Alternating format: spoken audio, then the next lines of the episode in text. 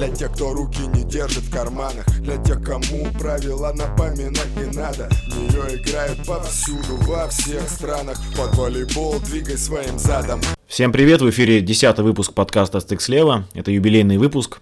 И отпраздную я этот выпуск его продолжительностью. Он будет немного короче, чем другие выпуски. Он будет полностью посвящен отбору, потому что отбор это то, что занимало внимание всех любителей волейбола в начале этого 2020 года. Начну с Европы, потому что Европа, во-первых, первая начала, начали уже 1 января в ЕКВ, в Европейской конфедерации волейбола, выяснять, кто же поедет от них э, в Токио. Ну и не только поэтому, в принципе, для нас, э, для россиян, для постсоветского пространства Европа это интереснее, это ближе и, принципе, по спортивному признаку тоже стоит начать с него, э, с нее, с Европы, потому что просто сильнее команды в этой конфедерации, да, в какие-то года, в какие-то эпохи э, бразильцы выходят на передний план, американцы что-то выигрывают – но в целом, если взять по рейтингу там 5, э, ну без разницы, 4, 5, 10 команд из каждой конфедерации, то, конечно, вот это любое, любое количество клубов, оно будет сильнее. Куча, куча сильных команд отсеялась. Прежде всего, хочется начать с Сербии. Сербия, э, Атанасьевич, Ковачевич, Петрич не едут на Олимпиаду. Сербы, наверное, главное разочарование отбора в Берлине – чего не хватило мотивации, сил посередине сезона. Трудно сказать. Мне кажется, все-таки больше первое. Потому что если, если есть желание, а, возможность у этих игроков точно есть, то, я думаю, нашли бы они в себе внутренние резервы какие-то, но найти их они не смогли. Начали они сразу с поражения от Франции. Францию тогда все недооценивали. Буае не поехал, как говорят, из-за скандала, из-за ссоры с Эрвином Нкапетом, основной диагональный. Но отлично заменил его Жан Патри. К этому мы еще вернемся. Также не было нескольких доигровщиков, и позиция второго доигровщика тоже вызывала некоторые опасения у специалистов, у любителей э, французского волейбола. Ну, там Тели э, какое-то время неплохо смотрелся. А потом в самом важном матче в полуфинале со словенцами Ясин Луати вышел. Это новое имя для европейцев. Э, ну, наверное, больше для россиян. Европейцы, наверное, его получше знают. Потому что на самом деле это не молодой уже парень, 28 лет ему, он играет за Монсу, играет много, играет э, неплохо.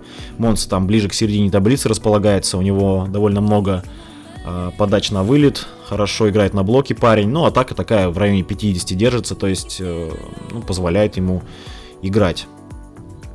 Поэтому то, что до сих пор его особо никто не знал, это, конечно, так развивается его карьера, что до этого не имело, не имел он возможности проявить себя в сборной Франции. Сейчас просто от безвыходности, видимо, так получилось э, его звездный час.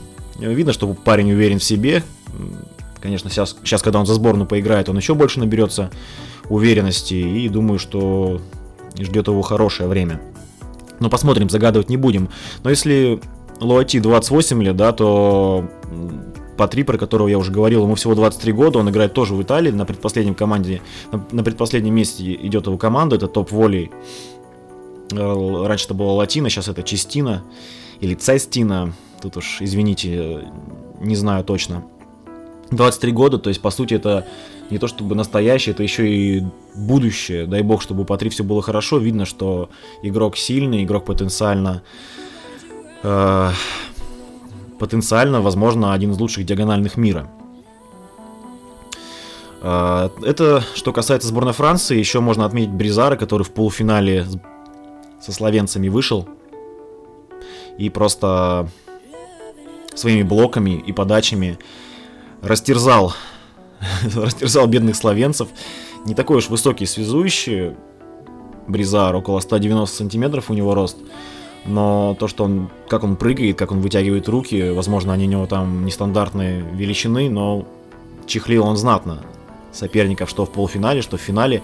И это крутая возможность для Во-первых, для, для тренера варьировать между более опытным Таничи и Бризаром. Бризар, кстати, играет в Варшаве, если кто не знает. В принципе, это не, не новое имя, но сейчас, вот, видимо, он набрался хорошо очень опыта и принес большую пользу своей команде в этом отборе. Круто, что помимо каких-то скиллов, скиллсов э, связующего у него есть еще дополнительные вот эти возможности набирать очки на подаче и на блоке. Но, конечно, для связки во главу угла всегда стоит э, качество и передачи, и мысль. Итак, Сербия отсеклась, отсеклась, как я уже сказал, Словения, болгары очень классно смотрелись. И, конечно,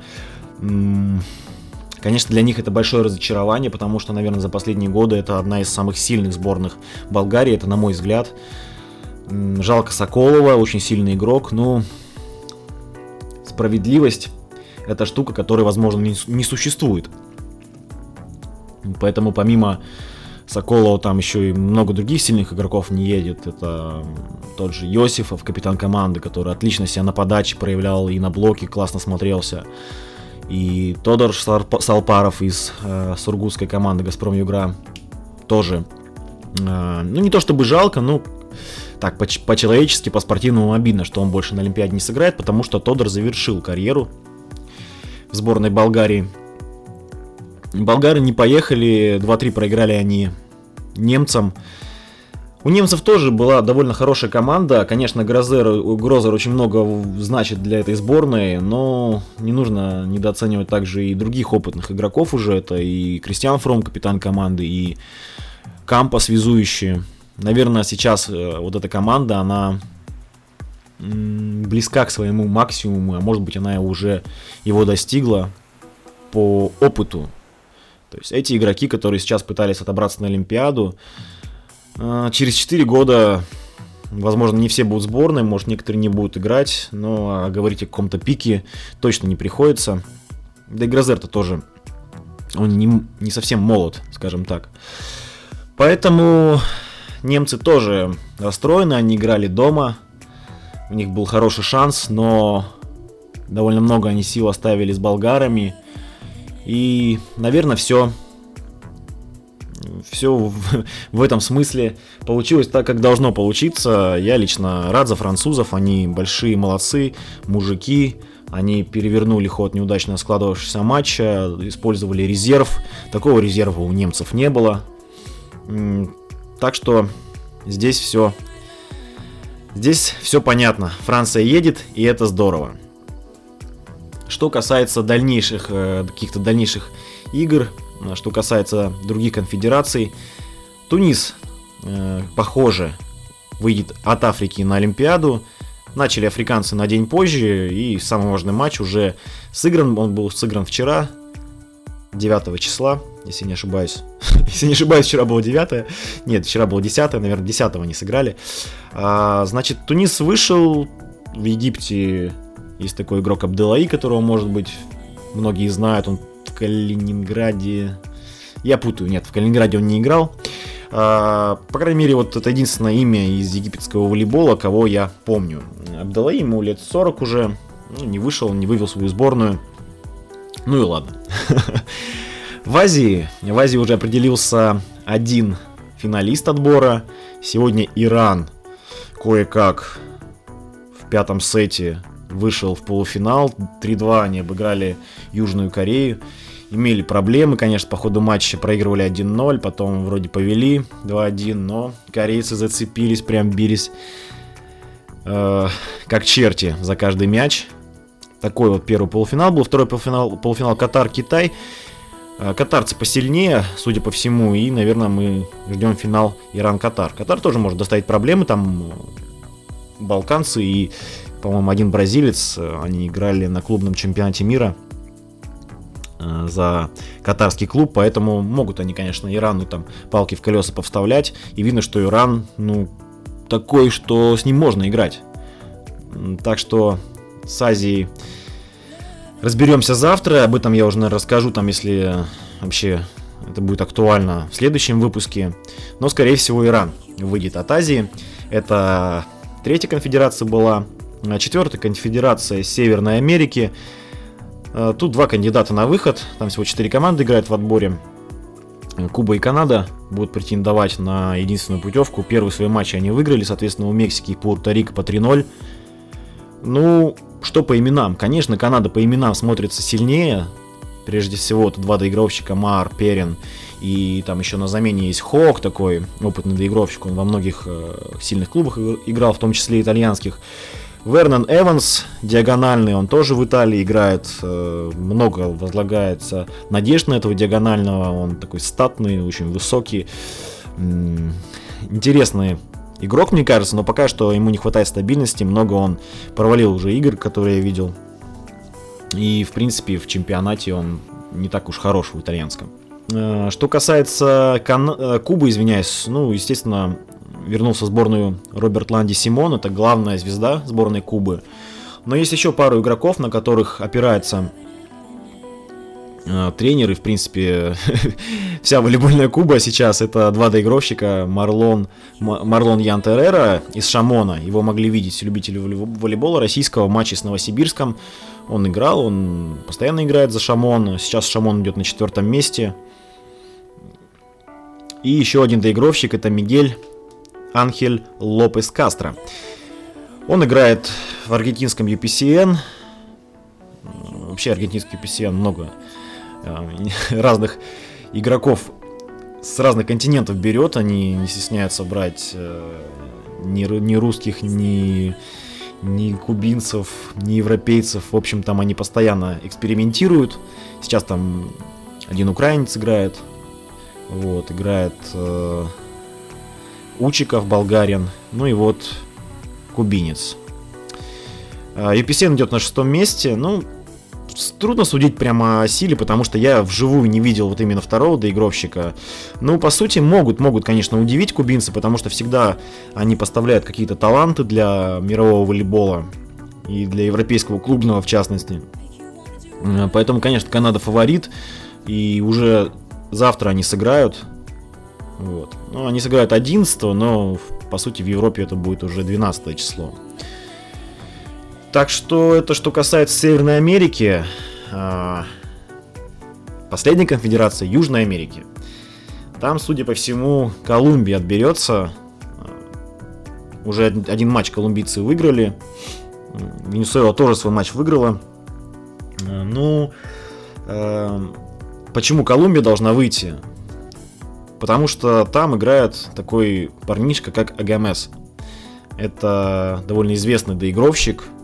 Он долгое время играл в клубах Греции, Турции, в Иране был, был в Португалии. И вот последние два года он э, выступает в Азии. Предпоследний год он был в Корее, и вот сейчас в Китае играет. Это очень прыгучий, очень сильный доигровщик, который выбрал для себя вот такой вариант продолжения карьеры. Э, как зарабатывание денег э, в Азии. Он уже довольно возрастной игрок. Ему уже 35 лет.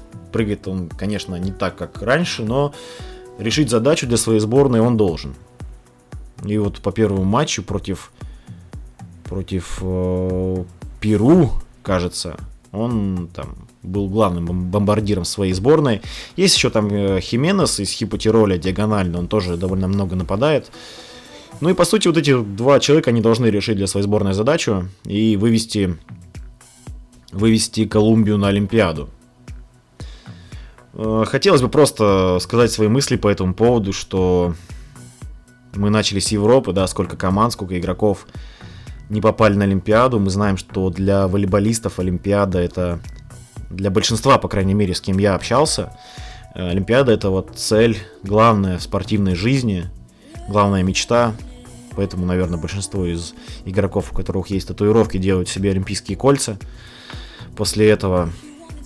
И вот эта мечта, она для многих оказалась недостижима э, в этот раз, потому что вот такой тяжелый отбор был в Европе. Но я считаю, что это не совсем справедливо, ну, что вот некоторые ребята там из той же Колумбии, да, из Туниса поедут на Олимпиаду и сыграют, э, будут одной из 12 мировых сборных, кто сыграет на этом турнире.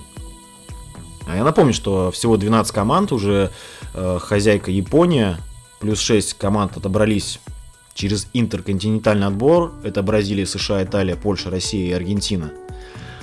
Вот, это 7 команд, да, и сейчас вот 5 э, еще конфедераций по одному участнику отправляют в Токио. Да, очень важно соблюсти олимпийский принцип. Важно, чтобы все, все континенты были представлены. И в случае Африки, наверное, здесь ну, трудно поспорить. Африка должна отправлять от себя какого-то кандидата, какую-то команду. Но от Южной Америки уже есть Бразилия и Аргентина. И это, я считаю, какой-то такой нюанс, который необходимо доработать. Использовать рейтинг или что-то, что-то подобное. Выход в любом случае есть, но вот такая команда, как э, Колумбия, даже с, с Агамесом в этой команде, там, или Тунис, ну, наверное, они не украсят олимпийский турнир. И что-то с этим нужно делать. Нужно давать шанс более сильным клубам пробиваться на Олимпиаду. Я считаю, что это было бы правильно. Это что касается отбора. Наверное, все свои мысли я рассказал, обо всем вам поведал. Хотелось бы еще напомнить, что в России уже прошел турнир после новогодний. Кубок Сибири и Дальнего Востока выиграл Локомотив Новосибирск.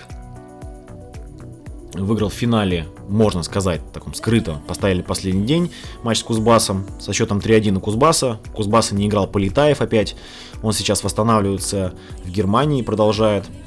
А к чему он восстанавливается? Вот об этом я вам сейчас расскажу. Э, что нам предстоит. Помимо тех матчей, которые еще в отборе не сыграны. Суперлига. Суперлига возвращается, наконец-то. 13 тур уже совсем скоро. Ровно через неделю первые 4 матча. Московская Динамо сыграет с Сургутом. Белгород ЦСКА. Очень важный матч, считаю, с точки зрения низа турнирной таблицы. СКА может продолжить то, что они Э, как они закончили, да, год классно с факелом, они могут продолжить вот этой выездной победой над Белгородом, очень хорошо для себя все сделать и и туда ближе к десятому месту ворваться. Э, следующий матч Урал Енисей.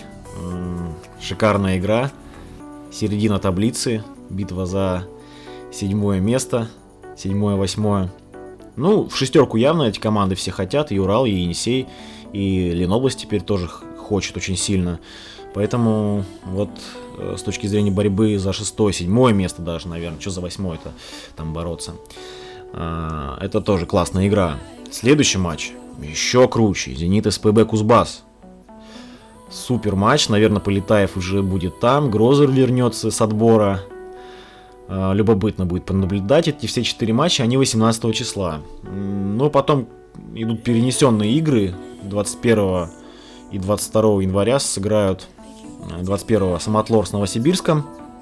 И 22 числа очень классный матч Факел Новый Уренгой и Зенит Казань. Это вот следующий тур, который предстоит нам с вами увидеть. А по Еврокубкам, по Еврокубкам пока все тихо. Лига чемпионов и ЕКВ для наших клубов продолжится в конце января. Так что сейчас об этом не будем, наверное, говорить. Наверное, это все по поводу того, что происходило за последнюю, последнюю неделю будет происходить на следующей неделе. Хотелось бы немножко остановиться на последнем выпуске. Я переслушивал этот выпуск. Конечно, часто я к себе придираюсь и постоянно мне что-то не нравится. Но помимо там моих каких-то речевых способностей и моей манеры говорить, так чтобы было приятно вам слушать, мне очень не нравится качество звука. Я уже говорил, наверное, что тот микрофон, который у меня есть, который я купил за 4000 рублей, он такой полупрофессиональный, он э, мобильный, к USB-порту присоединяется и позволяет мне где-то на выезде записываться, да, на выездных играх. То есть я записывал выпуск э, там, в гостинице с Шестаком, в гостинице с Пашицким, э, ездил в ресторан к Сереге Макарову, э, в, Новос... в Красноярске поехал там в офис родителей жены, там в кабинете записывал со Скримовым интервью. А, да, это все позволяет быть мобильным и брать его с собой, но это не позволяет мне делать хороший звук. Для такого микрофона идеальное помещение это либо звукозаписывающая студия э, с хорошей акустикой, либо чулан, знаете, ну гардеробная такая очень узкая, э, небольшого небольшой площади и желательно с большим количеством одежды, чтобы одежда поглощала звук. Э, так вот, такие условия очень тяжело создать. Э, зачастую, в принципе, на балконе, там, то, что я у себя в своей звукозаписывающей студии делаю, получалось получше, как мне казалось, по качеству звука, а в остальных помещениях он разлетается.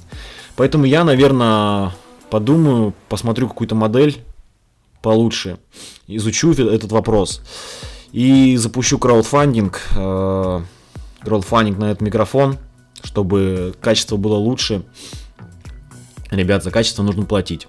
Скажем так, у меня сейчас нет возможности тратиться, вкладываться в это. Я, э, конечно, стараюсь где-то трачу свои средства, но пока что мне это не приносит каких-то дивидендов, доходов, поэтому, чтобы было круто, нужно, может быть, где-то чуть-чуть потратиться каждому. Думаю, что это будет в районе 100-200 рублей для каждого, если не меньше, кто слушает этот подкаст. Поэтому не игнорируйте, пожалуйста, эти просьбы. Это совсем немного за то, что вам, надеюсь, нравится. Всем спасибо, это был 10-й юбилейный выпуск подкаста «Стык слева». Э, я сейчас нахожусь в Стамбуле, поэтому тоже в таких э, условиях, не совсем пригодных для записи, все это делаю. Жена гуляет в парке, с ребенком. Я вот вернулся в гостиницу, закрылся в номере и все это для вас записал. Большое спасибо. Слушайте подкаст «Стык слева». Подписывайтесь на телеграм-канал «Стык слева». Ссылка у меня есть э, э, в инстаграме, профиль Бера16. Ссылка там в профиль наверху, куча возможностей для прослушиваний. Там же можно сделать донат, если хотите. Всем пока, всем удачи, счастья, любви, мира и улыбок. Yeah. Детка, покажи свой волейбол Покажи мне, что такое аут, покажи фол